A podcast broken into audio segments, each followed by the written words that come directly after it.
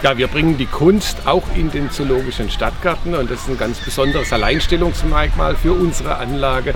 Wir haben mit Majolika Kunstwerken schon drei Kunstwerke hier installiert und jetzt kommt ein Kunstwerk von City of Media Art dazu.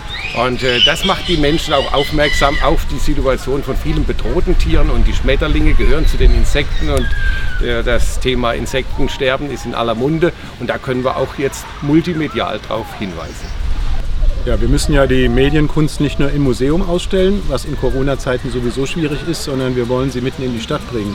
Und ich finde es toll, dass wir dabei nicht nur die Schnittstelle zwischen IT und Kunst überwinden und da gemeinsame Medienkunst machen, sondern jetzt auch die Natur noch mit reinspielt. Und da bietet sich der Zoo natürlich an. Und von daher bin ich ganz froh, auf meiner Tour zu den verschiedenen Medienkunstwerken im Stadtraum, jetzt heute im Zoo, hier diese Installation mir anschauen zu können.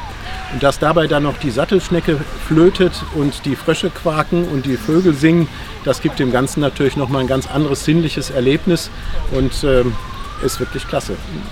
Es ist mir ein Herzensanliegen, den Menschen Perspektivwechsel in der Kunst auch zu vermitteln. Und da ist es der Mikro- und Makrokosmos der Natur, der mir vor allen Dingen wichtig ist. Und diese Garteninstallation, die äh, war vor allen Dingen für mich inspiriert, weil ich äh, die Natur und auch das Artensterben, äh, das in den letzten Jahren so evident ist, mit auf den Punkt bringen wollte. Und da war eben auch Ulrich Singer als Landschaftsarchitekt für mich ein kongenialer Partner. Ja, die Kunst ist, ist für mich immer äh, ein Bestandteil meines Denkens gewesen und das ist also für mich nicht etwas, was man trennt von der Landschaftsarchitektur. Hier ist die Garteninstallation Green Code und das ist ein nachempfundener QR-Code, der in Schmetterlingsform ausgestanzt ist. Durch die QR-Code-Lücken wächst das Gras und so verändert sich die Installation mit der Zeit. Das heißt, manch, manchmal sehe ich diesen QR-Code deutlicher, also in Form des Schmetterlings. Manchmal ist er aber auch überwuchert und er muss wieder zurückgeschnitten werden. Die Audiokomposition hört man, indem man mit einem QR-Code-Reader, einem kostenlosen, hier diesen Schmetterling scannt, also diesen QR-Code. Und das mache ich jetzt gerade mal. Und dann erscheint hier eine Abspielfläche und darauf kann ich dann die beiden Audiokompositionen anhören. Das heißt einmal, hier haben wir jetzt gerade das Solo der Sattelschrecke und das Konzert der Vögel und Insekten.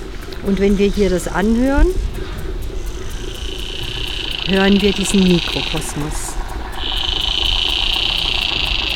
Als Frau Schäfer und Herr Singer auf mich zugekommen sind mit der Anfrage, so etwas bei uns im Zoll zu installieren, habe ich als Vorstand der Artenschutzstiftung sehr, sehr gerne Ja gesagt zu diesem Projekt.